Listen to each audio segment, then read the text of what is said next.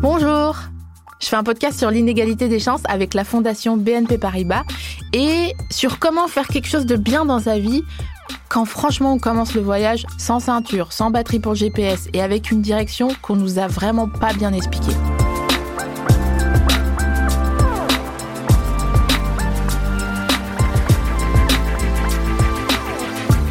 Savez-vous ce que font nos enfants du 16e arrondissement et nos enfants de Bondy l'après-midi?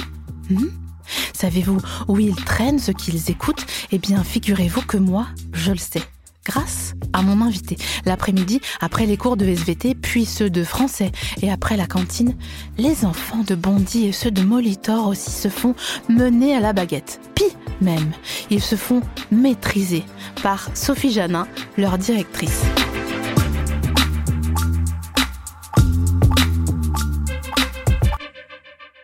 Bonjour Sophie Janin. Bonjour. Bienvenue dans cet épisode de classe. Merci beaucoup. Est-ce que avec les indices que j'ai donnés à l'instant, est-ce que vous pensez qu'on peut faire deviner votre métier aux auditeuristes de classe? Je crois qu'un des mots-clés, c'est peut-être baguette. Ouais, ok, d'accord, baguette. Donc, euh, il ne s'agit pas de boulange, euh, chers auditeuristes de classe. Donc, euh, quoi d'autre avec une baguette? Qu'est-ce qu'on peut faire? En fait, ce qui trompe, c'est le mot maîtrise. En effet. Parce que vous êtes directrice d'une maîtrise. Oui. Mais il ne s'agit pas de faculté. Non. Non, non, non, ils sont bien trop jeunes pour ça. Ok, d'accord, ils sont bien trop jeunes. C'est un autre indice. Est-ce qu'on peut dire que vous les faites chanter? Je les fais chanter, mais j'espère de la meilleure façon possible. Parce qu'il s'avère que Sophie Janin, on a le plaisir de vous recevoir aujourd'hui, et que vous êtes la directrice de la maîtrise de Radio France. c'est tout à fait ça.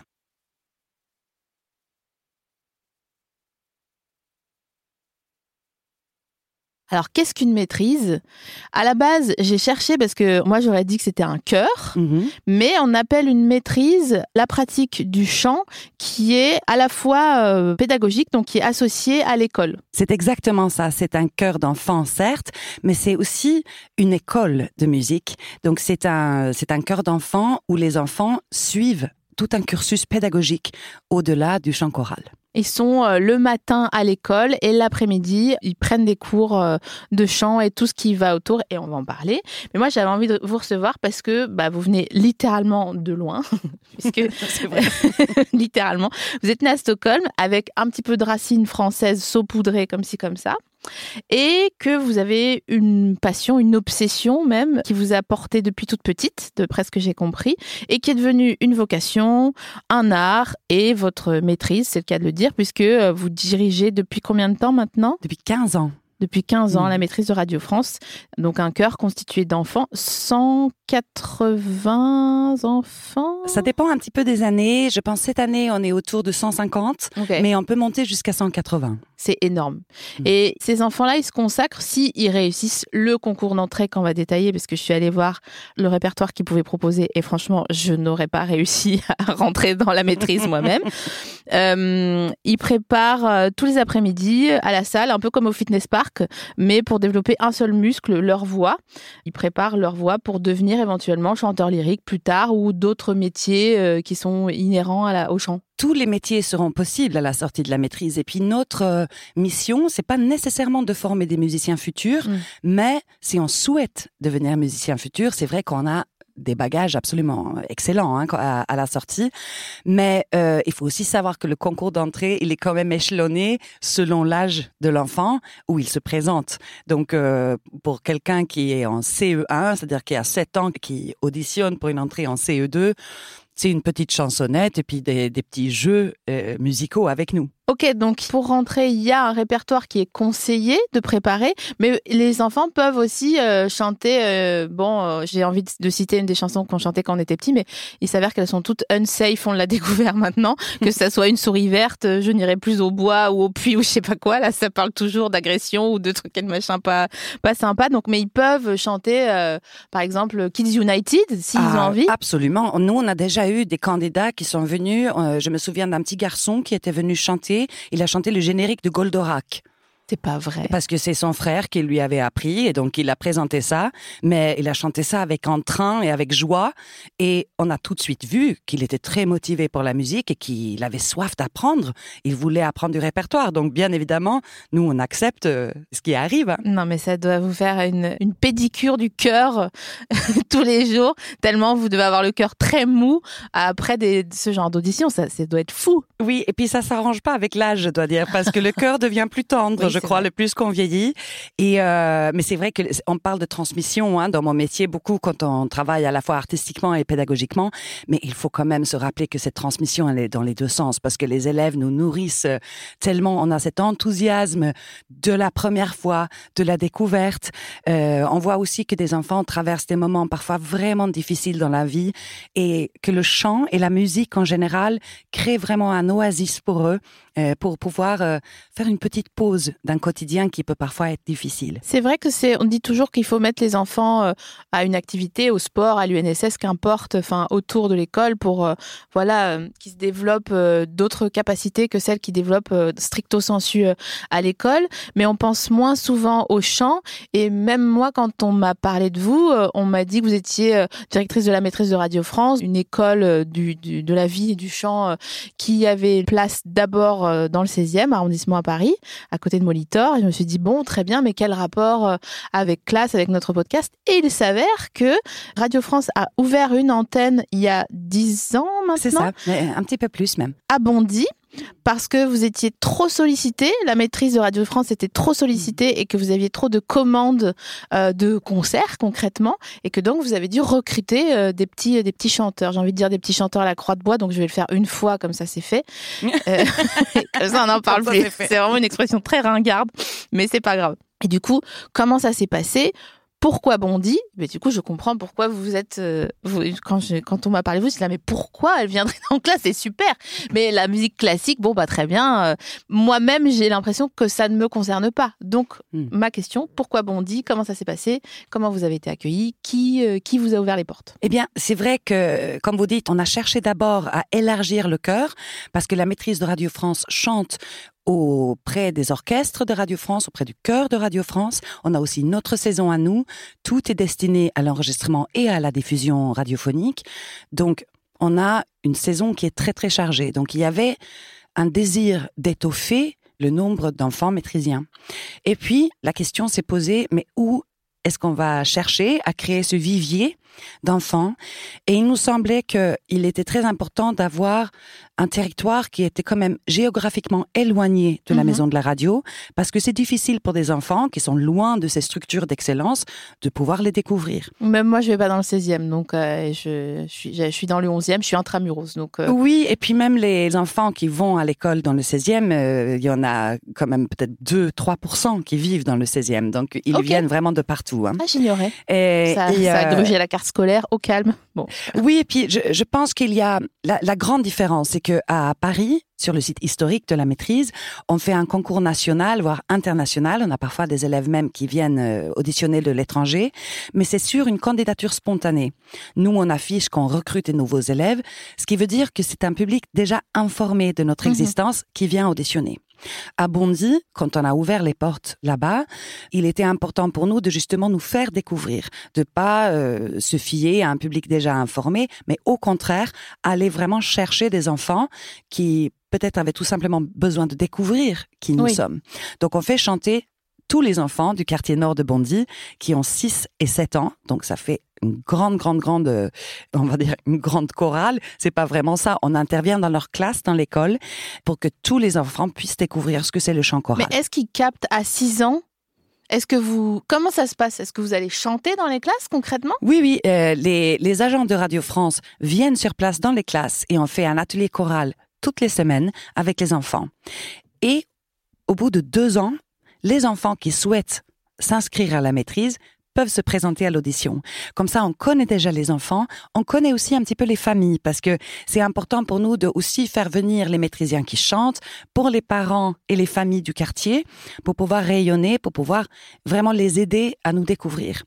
Et ensuite, quand les enfants auditionnent, ça fait déjà deux ans qu'ils font du chœur à l'école et ils savent qu'à la maîtrise, non seulement il y a du chant, mais il y a aussi des cours de piano, des cours de formation musicale, des cours de danse, des cours de théâtre et on va vraiment pouvoir euh, s'impliquer pleinement dans l'apprentissage musical. Ça a l'air vraiment d'être une matrioshka de pédagogie, quoi. Parce que il y a en effet du chant, mais c'est quasiment presque un prétexte pour le vivre ensemble, pour l'organisation, pour développer sa mémoire. J'ai regardé un, reportage sur une petite euh, qui disait c'est plus facile, une petite maîtrisienne de Bondy, mm. qui disait c'est plus facile d'apprendre les poésies depuis que je suis euh, dans la maîtrise parce que ma mémoire est plus développée. Et c'est vrai qu'elle avait un discours qui était vraiment euh, très précis. J'étais très impressionnée parce qu'elle avait, je sais pas, quelque chose comme ouais 8 ans, quoi, quelque chose comme mm. D'ailleurs, c'est quoi les âges mini et maxi pour les enfants alors, à Bondy, on commence le cursus quand ils ont 8 ans et ils nous suivent jusqu'en terminale au lycée. Et ça, c'est une nouveauté parce que on a tout récemment réussi à avoir une convention avec le lycée Schweitzer qui se trouve au Rincy. Donc, les élèves peuvent continuer le cursus jusqu'au bout. Et à Paris, on commence un an plus tard. Donc, c'est à partir du CM1 à Paris jusqu'en terminale également. Et la mu, c'est pas un problème quand ils chantent? Alors non, historiquement à la maîtrise, c'était surtout une maîtrise de jeunes filles. Il y avait des garçons, mais dès que les garçons muaient, ils étaient exclus du cursus.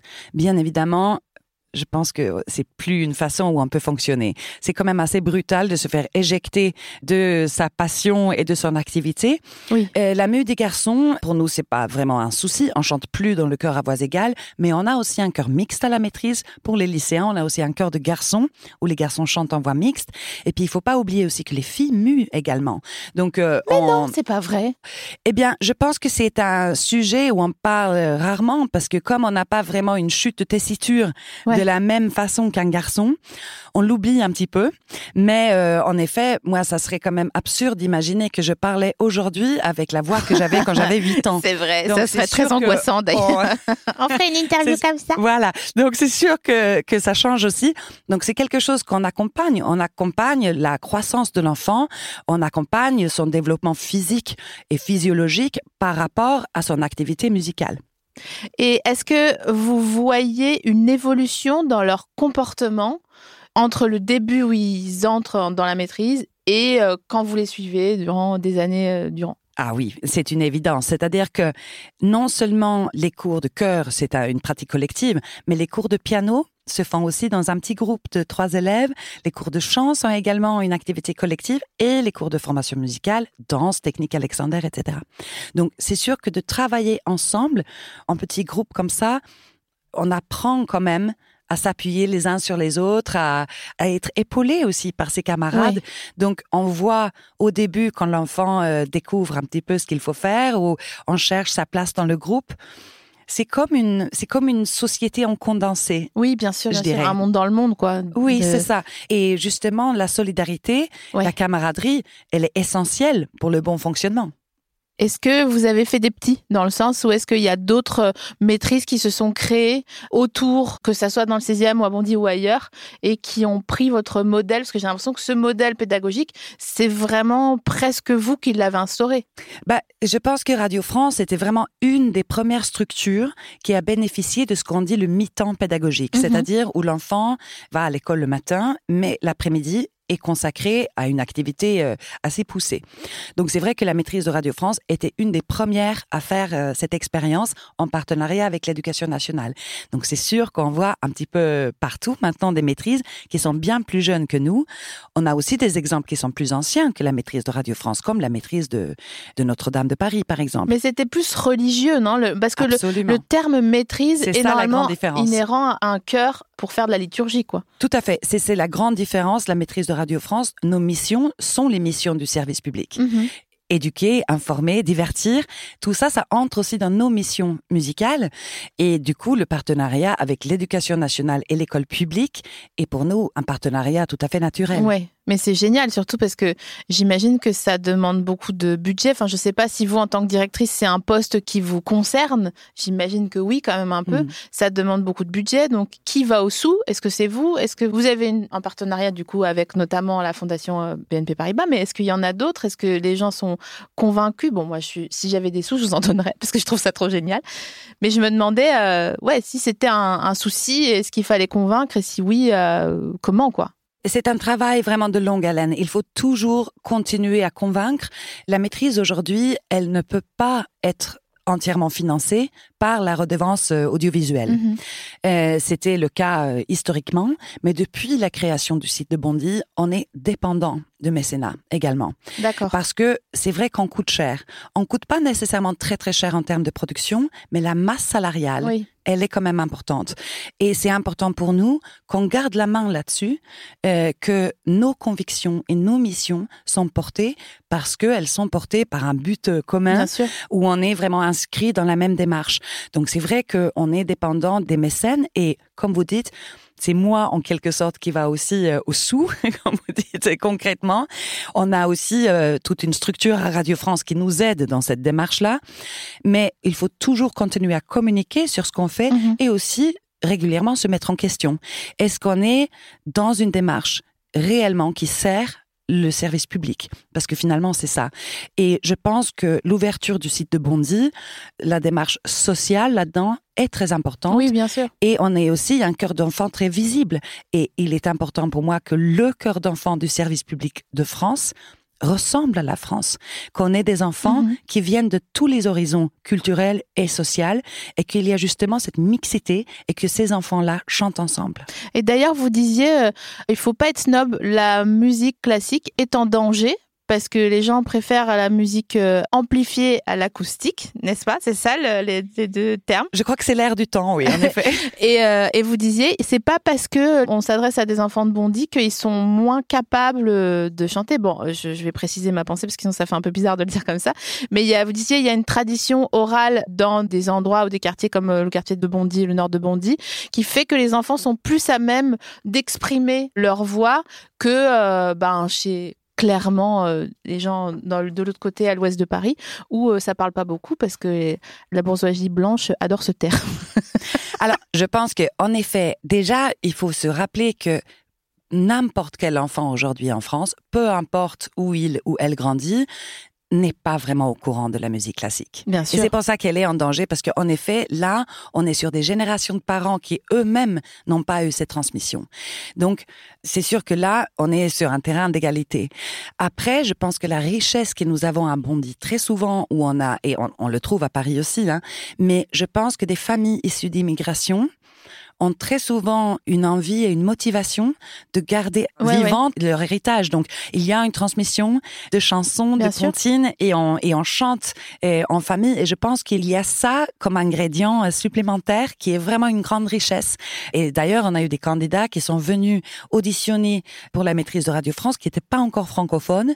Par exemple, j'ai eu un garçon qui venait du Cap Vert, mais il chantait des chansons capverdiennes absolument magnifiques. On a entendu une voix sublime et un potentiel euh, musical très très fort. Donc, bien évidemment, on sait que si on lui donne cette possibilité d'étudier à la maîtrise de Radio France, non seulement euh, la langue française va se développer très très Ouais, vite, parce qu'il va développer toutes ses compétences. Bah, comme nous, on apprend les chansons. Moi, j'ai appris l'anglais en, en écoutant les chansons de Nirvana, donc euh, c'est la même chose. Quand on chante, à c'est plus facile d'apprendre phonétiquement et ensuite d'apprendre le. Mais oui, à et on travaille dans toutes les langues euh, possibles hein, Ah, à la maîtrise pas- de ah, Radio France. Donc sûr, on chante oui. aussi dans beaucoup de langues étrangères. Donc on développe aussi des capacités du cerveau d'avoir cet aspect euh, de la langue, l'aspect sensoriel bien évidemment de comment euh, on forme les sons dans sa bouche. Mais les élèves sont très très capables de savoir des règles de prononciation, euh, l'émission de certaines voyelles ou de consonnes Mhm. et de l'appliquer de façon autonome, ils arrivent à, le, apprendre ça très vite. Bah, fini l'orthophoniste euh, grâce à la maîtrise de, de Radio France. Bon, parfois c'est en parallèle aussi et c'est pas mal, mais c'est vrai que ça aide énormément. Mais d'ailleurs, vous disiez que les enfants sont un peu détectives, n'est-ce pas? Vous donniez l'exemple d'un répertoire en italien. Le thème c'était l'Italie, je crois, et qu'ils ont dû décoder un univers sonore euh, rythmiquement différent et assez complexe. J'ai lu une interview de vous qui disait c'est comme lire une carte astrale. Au début, on voit juste des points, des accents partout, et il faut être un peu détective. Et les enfants aiment bien ça. Donc j'imagine que pour eux, c'est comme euh, un peu une carte au trésor, quoi, de déchiffrer euh, déjà une langue et une rythmique euh, différente que celle qu'ils ont l'habitude d'entendre à l'école ou à la maison. C'est ça, c'est une discipline à part entière, hein, donc une expertise qu'on apprend à développer, et c'est là où l'accompagnement pédagogique est essentiel parce que il faut trouver les bonnes clés. Parce que, en effet, je crois que quand on parle avec beaucoup de parents, ils disent mais moi j'ai des très mauvais souvenirs de mon enseignement musical. Euh, moi j'avais peur de, mon professeur de piano, j'avais peur de ça, euh, je détestais jouer la flûte à l'école. Donc je pense que c'est là où il faut, euh, quand on parle de, de l'excellence de la maîtrise de Radio France, c'est pas seulement le niveau qu'on exige des enfants, c'est aussi le niveau qui est exigé de nous. Amen, amen, amen. Et encore une fois, Amen. C'est nous les adultes qui faisons des enfants. Et c'est donc nous qui devons leur fournir un trousseau de clés pour se comporter. Pas les gosses qui, je sais pas, pouf, touchés par euh, la grâce, sauraient tenir une conversation, puis se méfier des gens unsafe. Donc éduquons les adultes et en recours, là, ok, protégeons les gosses. Comme ça, oui.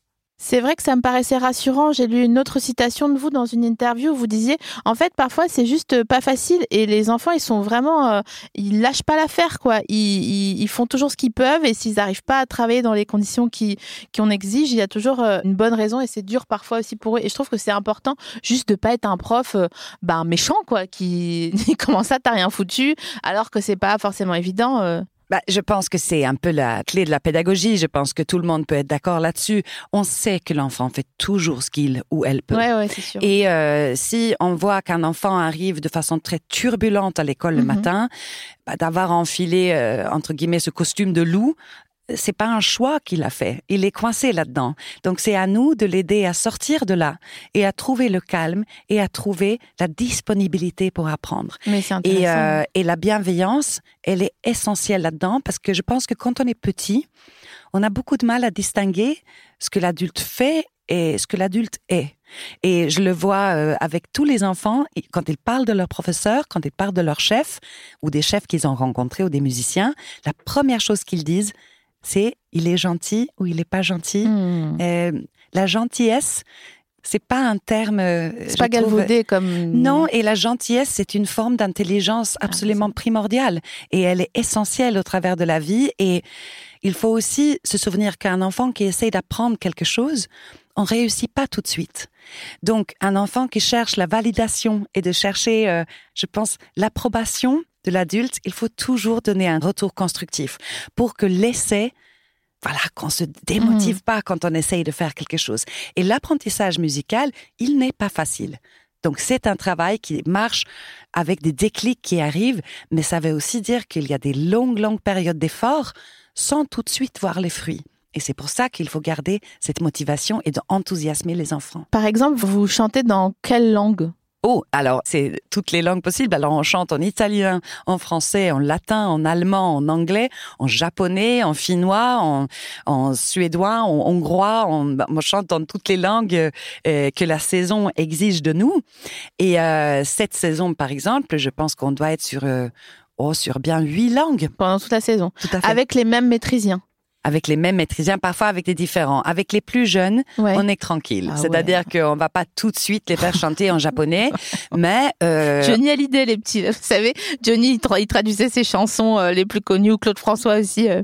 Alors du coup, c'est un choix de répertoire où bien évidemment nous, comme nos concerts sont destinés à la radiodiffusion, c'est là aussi où on choisit de répertoire. Mhm. Là, par exemple, nos plus jeunes élèves euh, vont faire un concert au mois de décembre où ils vont chanter en français, mhm. mais c'est du répertoire français c'est du Francis Poulenc, c'est du Julien Joubert. Ils vont chanter euh, des compositeurs vivants et euh, du passé, mais bien évidemment un répertoire adapté à leur timbre et aussi à leur maturité. Et donc il y a des compositeurs qui ont des répertoires adaptés au timbre des enfants. Ça existe depuis toujours. Incroyable. Et vous entendez euh, La Passion selon Saint Matthieu de Jean-Sébastien Bach, par exemple, une des œuvres euh, phares de la musique classique. C'est une œuvre pour adultes, mais c'est très très souvent qu'on sollicitait, à l'époque déjà, des enfants qui chantaient en soliste. Et Bach a même créé un chant qui accompagne le premier chant, qui est un chœur d'enfants qui chante en même temps que les adultes. Déjà, il y avait une fascination pour ce timbre. Et Mm. je pense que dans le, dans le temps de Bach, pour lui, c'était que l'enfant, quelque part, représentait la bonté, Mhm. presque l'innocence, euh, à Ouais. côté de cette histoire de la passion si douloureuse. Et c'est là où on voit qu'il y a toujours eu une fascination pour le cœur d'enfant. Et j'avoue que de- d'entendre des enfants chanter ensemble, c'est quelque chose, c'est une sensation vraiment très forte. Ça fait vraiment vibrer. euh, Oui, c'est vrai que dans ce que j'ai entendu euh, en préparant cette interview, j'avais envie d'aller euh, entendre des maîtrises d'enfants euh, chanter, alors que l'opéra, ça me fait peur parce que je trouve que les gens parlent trop fort, donc ça m'indispose, mais c'est parce que j'ai pas du tout de culture de ce niveau-là. Et surtout, ma question, c'était concernant cette explication de texte là que tu viens de faire, que vous venez de faire. Je sais plus si on se tutoie ou on se On voit. peut se tutoyer. on, non on se tutoie, Oui. non Nous, bon. les musiciens, on tutoie tout le monde. Oui, c'est ça. Et puis on se met une tape sur le cul, on se dit merde, bon spectacle, et puis on y va. Ah, Alors, peut-être pas quand même, c'est au théâtre. Alors d'accord, pardon. c'est dans le théâtre privé, pardon. Est-ce que vous faites des explications de texte auprès des enfants comme celle-ci, pour qu'ils comprennent ce qu'ils chantent Et est-ce qu'ils captent? Oui, la contextualisation, elle est vraiment importante, non seulement euh, parce que ce sont des enfants, mais parce que ce sont des interprètes. Et euh, quand on va faire une œuvre de, de Francis Poulenc, par exemple, on va mettre l'enfant un petit peu en situation. Pourquoi est-ce qu'on chante ce texte-là? Pourquoi est-ce que vous pensez que Francis Poulenc a choisi ce texte-là? On donne quelques clés, on laisse aussi ouvert un champ de réflexion chez l'enfant et on apprend à connaître. Et je pense que pour tout interprète, et inclus pour les chefs, c'est très important d'absorber une œuvre avec les circonstances qui accompagnaient la genèse de cet ouvrage. Bien sûr, mais c'est dur parce que il y a des histoires qui sont dures dans ce qui a été écrit. Donc Ah, comment oui, ils oui, oui. l'accueillent, les enfants? Alors, c'est là aussi où il faut faire euh, très attention. Tu as parlé de l'opéra euh, tout à l'heure. Par exemple, il y a un chœur d'enfant qui intervient à la fin de l'opéra Wozzeck de Alban Berg. L'histoire est très très dure. C'est quoi l'histoire? Alors, Wozzeck est un, un homme donc issu du parcours militaire et, et qui se fait, euh, on peut dire, harceler de plus euh, grand point par un- une espèce de pression et une, euh, une pression psychologique. Mm. Euh, il est amoureuse d'une femme qui a un fils, etc. Il subit tellement de violence sur lui qu'il finit par se suicider. À la fin de l'opéra, ça termine par la chose la plus glaçante. Il y a des enfants qui arrivent, qui chantent dans une ronde.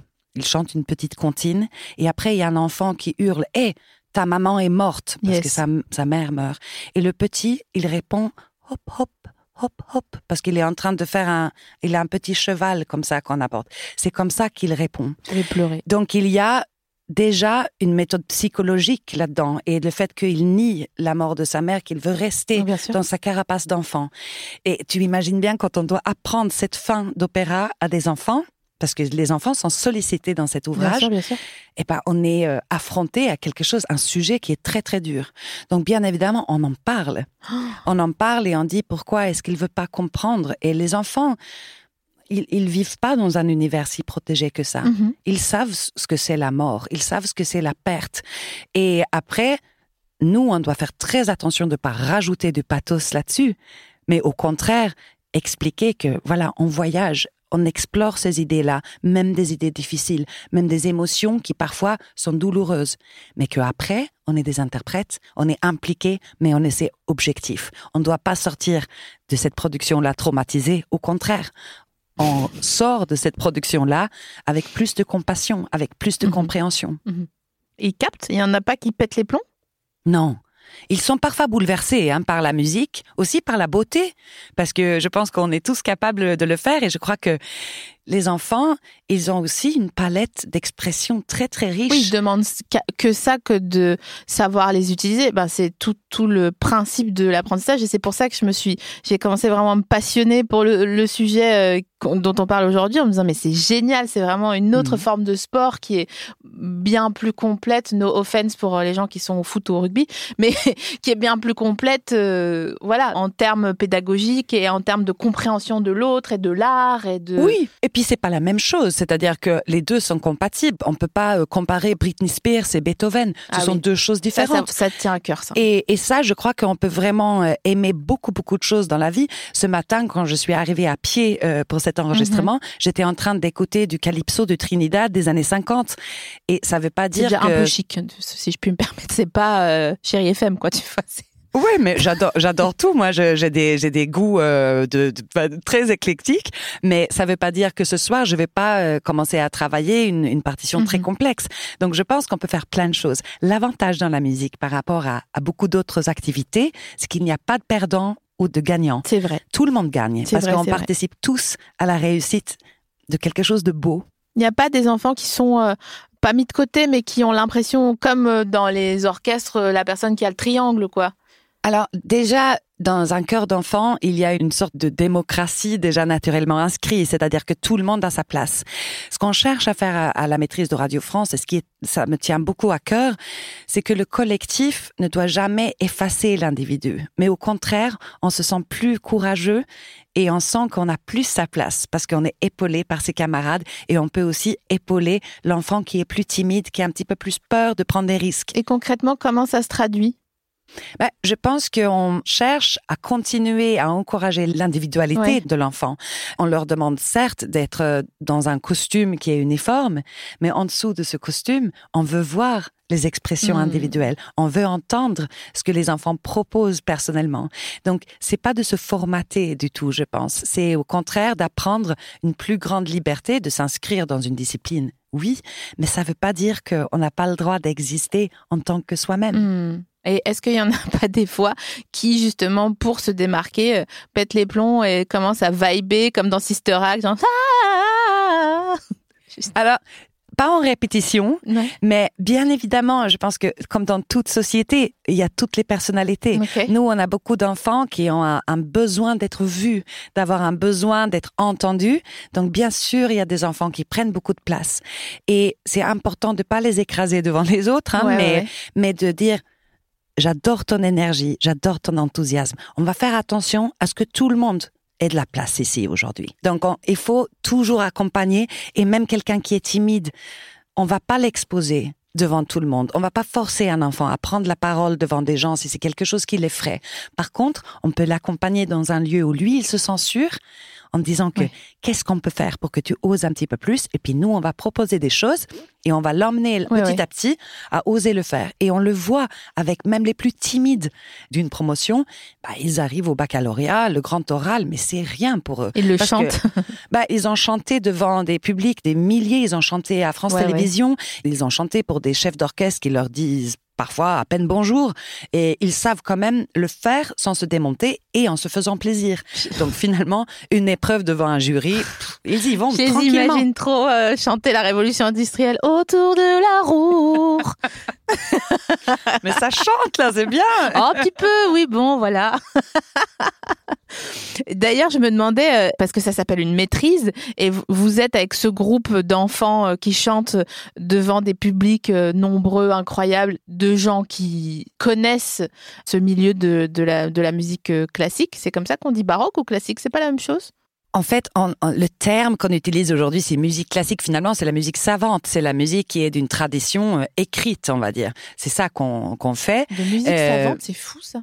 Bah, ou la musique de l'art, ou la, ah on dit, euh, voilà. Mais c'est vrai qu'on dit musique classique en anglais comme en français, et on veut dire, en gros, euh, tout ce qui englobe la musique depuis qu'on a commencé à la noter euh, jusqu'à aujourd'hui. Ah oui, bien sûr.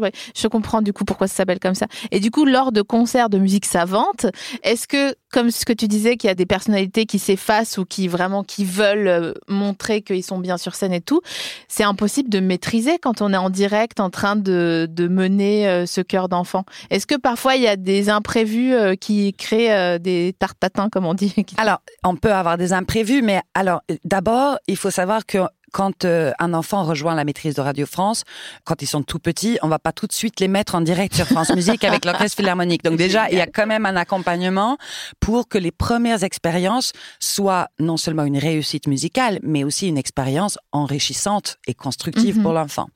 Après, ça peut nous arriver, et même nous, les professionnels du métier, on peut parfois, sans qu'on sache exactement pourquoi, avoir un gros coup de trac le jour J. Et ça se voit avec les chefs et les solistes les plus expérimentés que ça peut arriver. Les enfants, je pense, en souffrent moins parce qu'ils sont ensemble, mais on a déjà eu euh, lors d'une générale quelqu'un qui commence un petit peu à trembler en disant que j'ai un peu mal au ventre, je comprends pas.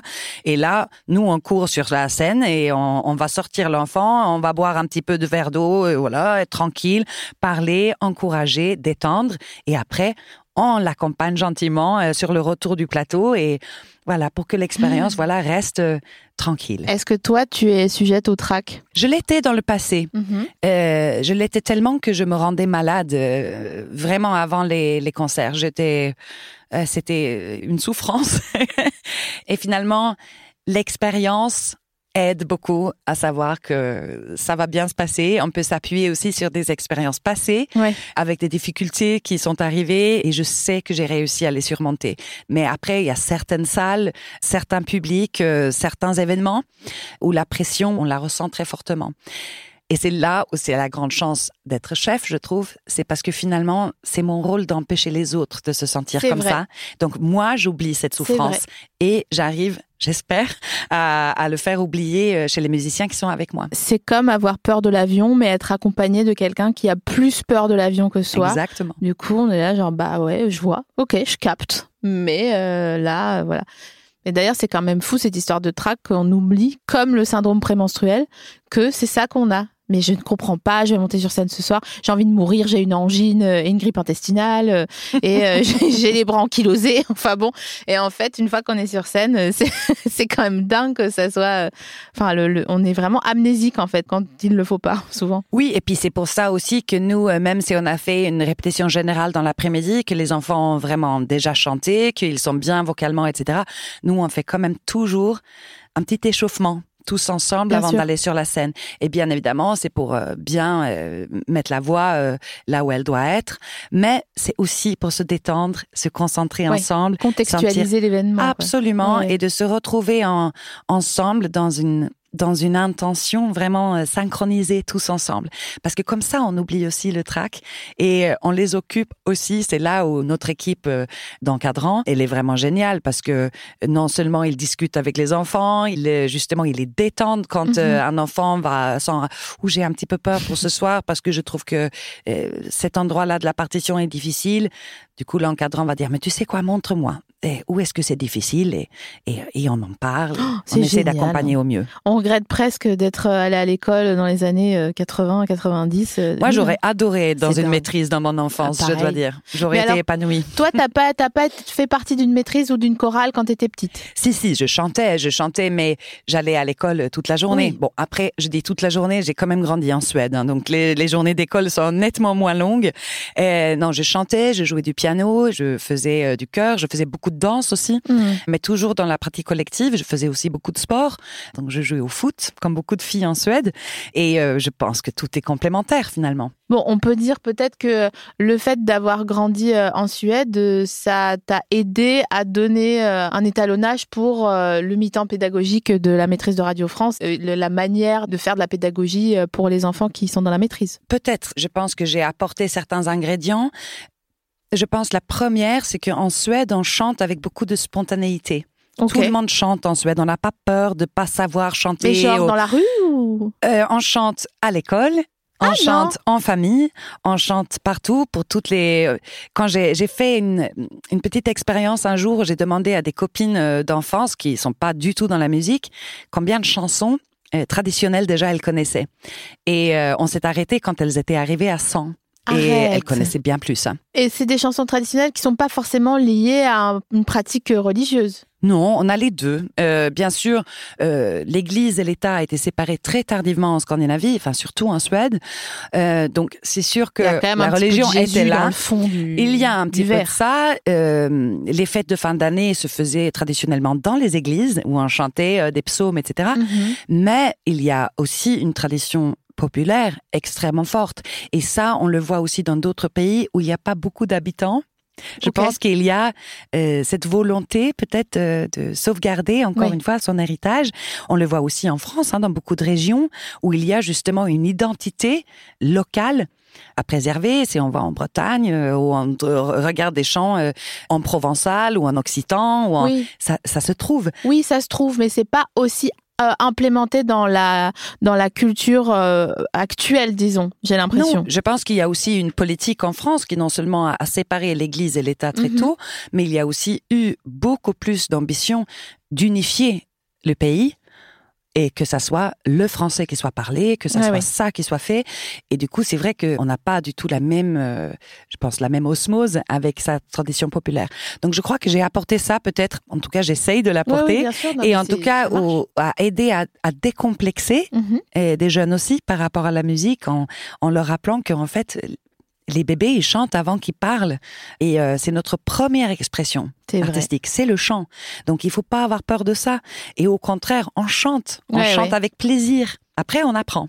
Mais c'est vrai que j'ai l'impression, euh, je réfléchis, si je connais des traditions euh, françaises, tu vois, ou régionales euh, de France, mais à part hurler pendant les mariages, tu sais, de table en table, c'est table bâbord qu'on chante. Enfin, j'ai pas l'impression que les gens sont tellement. Pour moi, c'est comme la pratique du théâtre, par exemple, qui est assez similaire. C'est les gens sont tellement pudiques qu'ils en oublient leur flamme personnelle et c'est pour ça que j'étais si touchée en préparant ton interview de voir que tu remettais un petit allume-feu dans la, la flamme du centre, parce que la voix, c'est vraiment le centre du corps, quoi. C'est nous, absolument. Il y a hum, beaucoup de gens, je trouve, assez complexés par rapport au chant. Totalement. Et, et là-dessus, il y a du travail à faire. Ouais. Et on en participe aussi à la maîtrise, c'est-à-dire que parfois, euh, pour un projet spécial, on forme aussi un chœur pour les parents. Pour les parents viennent chanter. Euh, on a aussi fait des choses euh, quand on a ouvert l'auditorium de Radio France, par exemple. J'avais aussi formé un chœur pour les salariés de Radio France. Ok, Voilà, c'était une sorte de chorale euh, que j'appelais Oser chanter. Et donc, ça réunissait, on avait un, un journaliste de France Info qui était à côté d'une dame qui s'occupait de l'entretien, et un autre monsieur qui travaillait à la cantine de Radio Mhm. France. Donc, c'était l'idée de venir et de chanter ensemble. Et après, il y avait bien évidemment l'objet final qui était de chanter euh, dans l'auditorium. Génial. Et j'adore ce genre de choses aussi. Et je pense que ça fait aussi partie de nos missions. Et est-ce que toi, des fois, euh, t'es bloqué dans ta voix? Et quand t'es énervé ou Oh, moi, je chante plus du tout presque. Mais enfin, oui. je chante euh, en répétition pour montrer certains exemples, mais euh, ma voix que j'avais quand je chantais à l'époque, Mhm. parce que j'ai fait des études de chant aussi, j'étais mezzo-soprano, euh, j'ai plus du tout cette voix-là aujourd'hui. Et euh, c'est, on peut pas tout faire. Donc Oui, j'ai fait un choix, mais euh, ça m'empêche pas de donner des informations vocalement. Et euh, je vais pas dire aux enfants, oh excusez-moi, euh, ma voix elle est comme ça. Non, au contraire, il faut être courageux.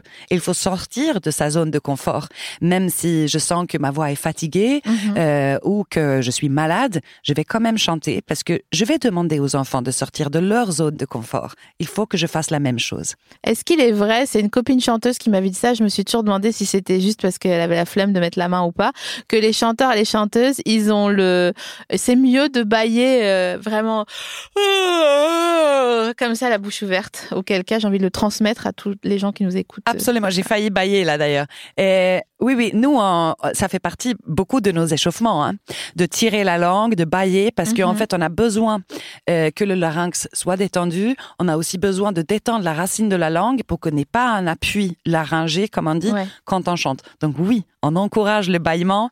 Est-ce que tu vois une différence entre les élèves de la maîtrise à Molitor, donc dans le 16e, et les élèves à Bondy. C'est un peu une question large, qui est pas du tout une question piège, mais c'est pour savoir si, euh, comme il y en a il y a un des concours qui est sur euh, candidature spontanée et une autre vous allez un peu recruter des gens à Bondy. Est-ce qu'ils sont différents? Est-ce qu'ils je ne sais pas quoi dire d'autre. Oui, la, la différence entre ces enfants-là, c'est que je crois que c'est exactement ce que tu viens de dire. Quand on vient d'un univers où la famille sait déjà ce que c'est la maîtrise de Radio France, ça veut dire qu'il y a soit déjà peut-être une pratique musicale à la maison, mhm. que l'enfant pratique peut-être déjà un instrument, ou que l'enfant a déjà chanté quelque part. Et à Bondy, euh, on peut trouver ce cas de figure aussi. C'est pas du tout euh, oui, impossible, pas, hein. pas, euh, mais euh, mais c'est vrai que dans le plus grand pourcentage, nos élèves de Bondy, ils arrivent beaucoup plus novices. Et c'est pour ça qu'on commence le cursus beaucoup plus tôt là-bas, pour que quand les enfants se retrouvent, ils peuvent être sur la même fréquence, on va dire. Je comprends, je comprends. Et je me demandais aussi si il y a des maîtrisiens du passé qui euh, revenaient pour euh, eux-mêmes ou elles-mêmes venir euh, travailler à la maîtrise de Radio France c'est une bonne question et c'est vrai qu'on en a plusieurs. Même moi, je suis épaulée par deux directeurs adjoints Morgane Jourdain, qui est responsable du site de Bondy, Marie-Noël Martin, qui est responsable du site de Paris. Marie-Noël était elle-même maîtrisienne. On a des professeurs de formation musicale et des professeurs de chant. Euh, on a des professeurs, euh, il y a quelques-uns qui, qui sont revenus. Est-ce qu'ils partent et ils reviennent? Ou est-ce qu'ils disent non, mais moi, ok, j'ai fini mon cursus ici, mais je veux pas m'en aller? Non, non, ils sont partis entre temps parce que c'est vrai qu'on demande quand même un parcours diplômé hein, pour euh, venir enseigner. Donc, euh, euh, soit ils ont fait une classe de direction de chœur, un cursus de chant, ils ont passé un prix au conservatoire supérieur ou ils ont fait des études universitaires pour accompagner aussi un diplôme, par mhm. exemple, pour enseigner la formation musicale. Et donc, ils reviennent après, mais, mais c'est vrai que je crois qu'une fois qu'on a bénéficier de cet univers de la maîtrise. Il y en a beaucoup qui s'en souviennent avec beaucoup d'émotions et qui aimeraient, eux, à leur tour, transmettre quelque chose euh, aux oui, générations du mal futures. C'est comme les sous. Une fois que tu en as eu, c'est dur de se priver et de dire, bah euh, oui, je j'ai pas envie de m'en priver. J'imagine que c'est un peu le même mécanisme. On a aussi des élèves en fin d'études qui sont euh, assez chamboulés la dernière année à la maîtrise parce qu'ils n'ont pas envie de partir. Et c'est là où il faut aussi dédramatiser mhm. ce départ-là en disant que maintenant, le monde t'appartient. Maintenant, il faut aller découvrir d'autres sphères de la vie et rien ne t'empêche de revenir, de venir au concert, une fois dans la famille de la maîtrise, toujours dans la famille de la maîtrise. Mhm. Et on voit énormément d'anciens élèves qui viennent au concert, qui nous tiennent au courant. Parfois, ils passent juste dans les bureaux pour faire un petit coucou. Euh, et ça, ça fait toujours très, très plaisir. Et euh, parce que je crois que si on a passé neuf ans à la maîtrise de Radio France, on connaît pas grand-chose d'autre. Donc c'est important pour nous aussi de oser les pousser pour qu'ils quittent le nid. Et c'est ça aussi où il faut que l'adulte soit, euh, faut être sain quoi avec les, les élèves et pas jouer sur une sorte de, de chantage euh, affectif de ou transfert de... bizarre. Non, mais au contraire, mhm. euh, euh, les accompagner et les aider dans ces passages de la vie qui sont si importants. Alors je vais te poser deux dernières questions parce qu'on arrive à l'issue de cette interview qui était vraiment chambé, je trouve. Je dis pas que j'ai posé des questions chambées, mais je trouve que c'est trop intéressant. Euh, mes deux dernières questions, et je vais te demander d'être vraiment sincère. C'est quoi qui t'a le plus saoulé, énervé depuis que tu es directrice de la maîtrise de Radio France? Et à l'inverse, que on va finir sur une note positive, qu'est-ce qui te rend le plus fier? Alors, si je dois commencer par la chose qui m'a le plus saoulée depuis mhm. que je suis euh, la directrice de la maîtrise, la réponse, elle me vient tout de suite en fait. Je je déteste quand on utilise les enfants comme affichage pour cocher des cases, pour dire regardez euh, les enfants ils viennent de ces quartiers. Et on parle de ces enfants d'une façon je trouve misérabiliste, réductrice. Et je trouve ça tellement un manque de respect pour ce qu'ils sont, pour ce qu'ils font, les efforts qu'ils fournissent. Et de les pousser parfois à être dans des cadres de production où ils sont pas prêts. Parce que il y a une envie d'affichage. Alors ça peut arriver en interne comme ça peut arriver en externe où tout le monde fait non je veux des enfants de Bondy. Hmm. et je dis hmm. pourquoi est-ce que vous voulez des enfants de Bondy? Dites-le moi pourquoi est-ce que vous voulez des enfants de Bondy? Osez me le dire. Lourd, ça, ça me, ça, ça me met réellement en colère parce que les, les maîtrisiens, on est dans une mixité quand même, elle fait partie entière de notre structure. Et ça, ça me, ça me met encore en colère aujourd'hui. Je comprends, bah, c'est normal. Bah, mm. c'est, c'est la, c'est un peu la moindre des choses. C'est bien de le souligner. C'est bien d'être sincère avec ça. Et puis, on dit souvent, euh, je n'aime pas la discrimination positive, mais j'aime ce qu'elle provoque. Donc, toi, tu provoques ce que fait la discrimination positive. Et euh, même si on, on, déteste ça et qu'on n'a pas envie de défiler euh, pour la bonne société, et eh ben, c'est, c'est le tout de mettre un pied dans la porte et de faire de l'entrisme. C'est ça. Il s'agit pas de soulager notre conscience ou notre sens de culpabilité. Il s'agit de faire quelque chose de vrai pour les jeunes et on y tient et c'est vraiment important. Donc je, euh, voilà, il faut faire très très attention à ça, je pense. Ok. Très bien, je suis très touchée par euh, ces, ces, trucs qui te saoulent, ça me, ça, me touche.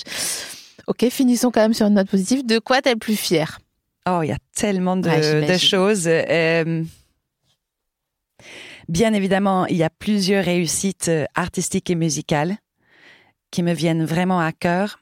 Mais je crois que un des projets où je suis sortie en disant que là, c'était absolument merveilleux. Encore une fois, nos élèves étaient mélangés entre le site de Paris et de Bondy. On a fait euh, une production euh, à la Philharmonie. Alors, pas avec un orchestre Radio France. C'était le London Symphony Orchestra qui est venu avec Simon Rattle un des plus grands chefs sur cette terre. Merci de préciser parce que j'ai, je hoche, mais je sais pas qui c'est. Je pense que même toi, tu le reconnaîtrais, même si tu vas pas souvent au concert parce qu'il a des cheveux absolument spectaculaires, bouclés. Il a un certain âge maintenant, mais c'est vraiment un, il était le directeur musical, donc du Philharmonique de Berlin. Il a toujours euh, tourné dans le monde entier. C'est un musicien d'exception. Mhm. Il est venu à Paris faire un opéra tchèque, de Jana Tchèque, La petite renarde rusée. Il y a des rôles pour les enfants dans cet opéra avec London Symphony, Orchestra, qui est un des top 3 dans le monde, avec des solistes euh, absolument incroyables, euh, donc mondialement euh, reconnus et, absolument exceptionnels, et avec un metteur en scène qui est Peter Sellars, qui fait énormément de travail de théâtre et d'opéra.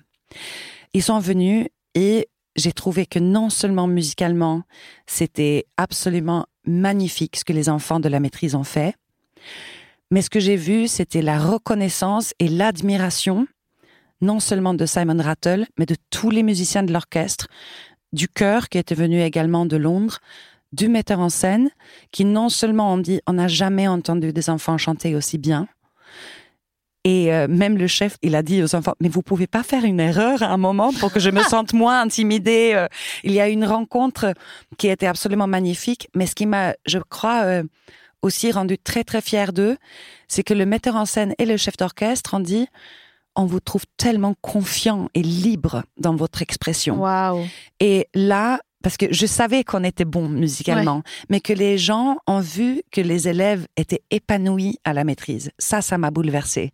Parce qu'il y avait un jeu de scène à faire, il y avait des choses très difficiles à chanter et en même temps, il fallait être agile parce que ils doivent être des petits bébés renards quand même. Hein. Oui, des petits renards rusés, donc forcément. Voilà, il y a aussi un petit rôle de grenouille. Il y, a oh trop euh, il y a des petits rôles de petits garçons qui sont très très méchants. Voilà, il y a des rôles où il faut aussi jouer.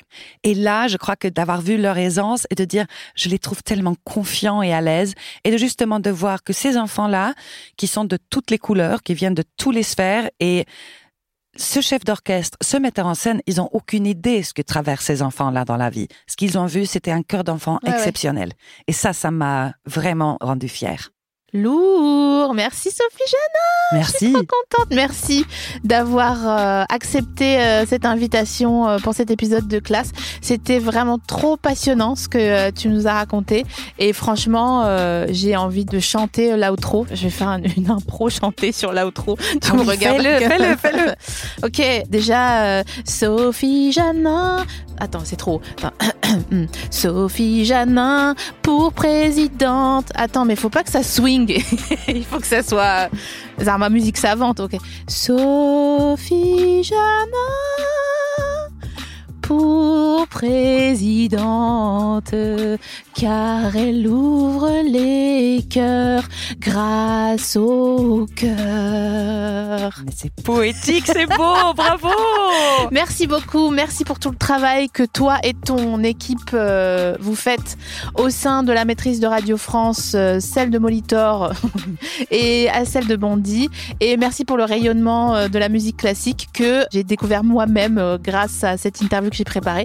Et je vous invite, chers auditeurs de classe, à aller taper Sophie Janin slash maîtrise de Radio France pour découvrir euh, toutes ces belles choses que vous fabriquez tout au long de ces 15 dernières années. Et euh, c'est magnifique. Merci, longue vie Merci et à beaucoup. bientôt. Ciao, ciao. Suis toujours aussi fière de présenter ce podcast. Mesdames et messieurs, chers auditeurs, ceci était un épisode de classe parce qu'on a voulu nous classer, parce qu'on a la classe, parce qu'on en a sauté une ou qu'on est tellement stylé qu'on peut facilement nous qualifier de déclassé sans que ça fasse cliché. Ce podcast est possible grâce à la fondation BNP Paribas qui nous accompagne et je vous dis à bientôt pour un nouvel épisode et de nouvelles aventures. Bisous